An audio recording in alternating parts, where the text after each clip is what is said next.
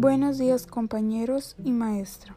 Mi nombre es Citlali Reyes Rodríguez y actualmente estudio en la Universidad Contemporánea de las Américas, plantel Apatzingán.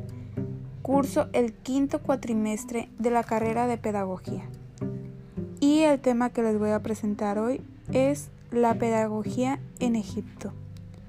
Bueno, la educación estaba basada de acuerdo a un estatus social.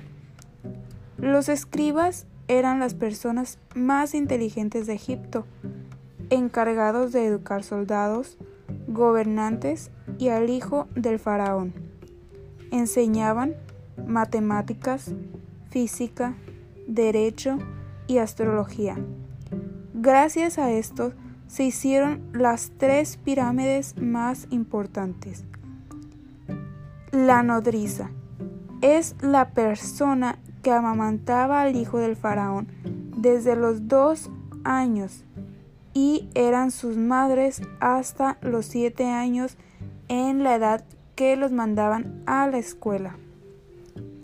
Se destacó por ser una cultura muy orgullosa en la cual gobernaban el faraón, su esposa, el sacerdote, jefe de soldados y el escriba. ¿Qué es el Ra? Es el rey del sol.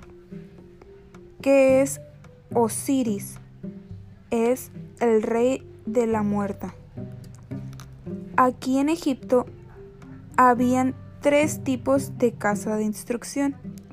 La número uno son los hijos de soldados y gobernantes. Número dos sus hijos y los escribas.